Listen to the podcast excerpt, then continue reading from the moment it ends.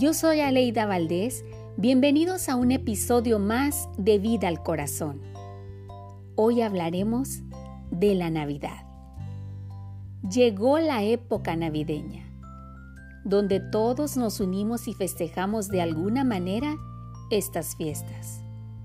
La razón de la Navidad es el nacimiento de Jesús, el Salvador de la humanidad.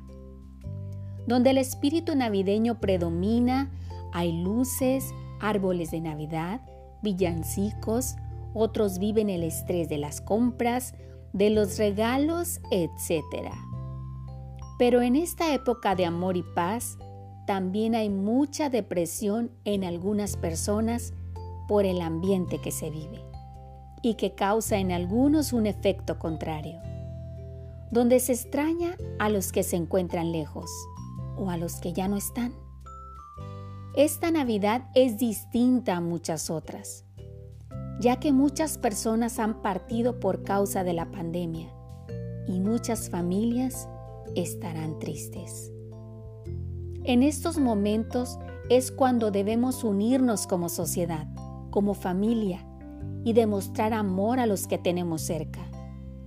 ¿Cuántas familias existen que están divididas, distanciadas, que no se hablan por años?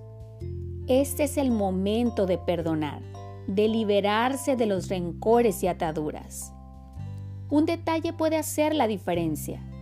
Tal vez una llamada, un te quiero, un mensaje o solamente un gracias por estar en mi vida. Nadie duramos para siempre. No esperes a que las personas que amas ya no estén para recordarlas y decir por qué no le llamé y lamentarnos por no haberles dicho cuánto las queremos.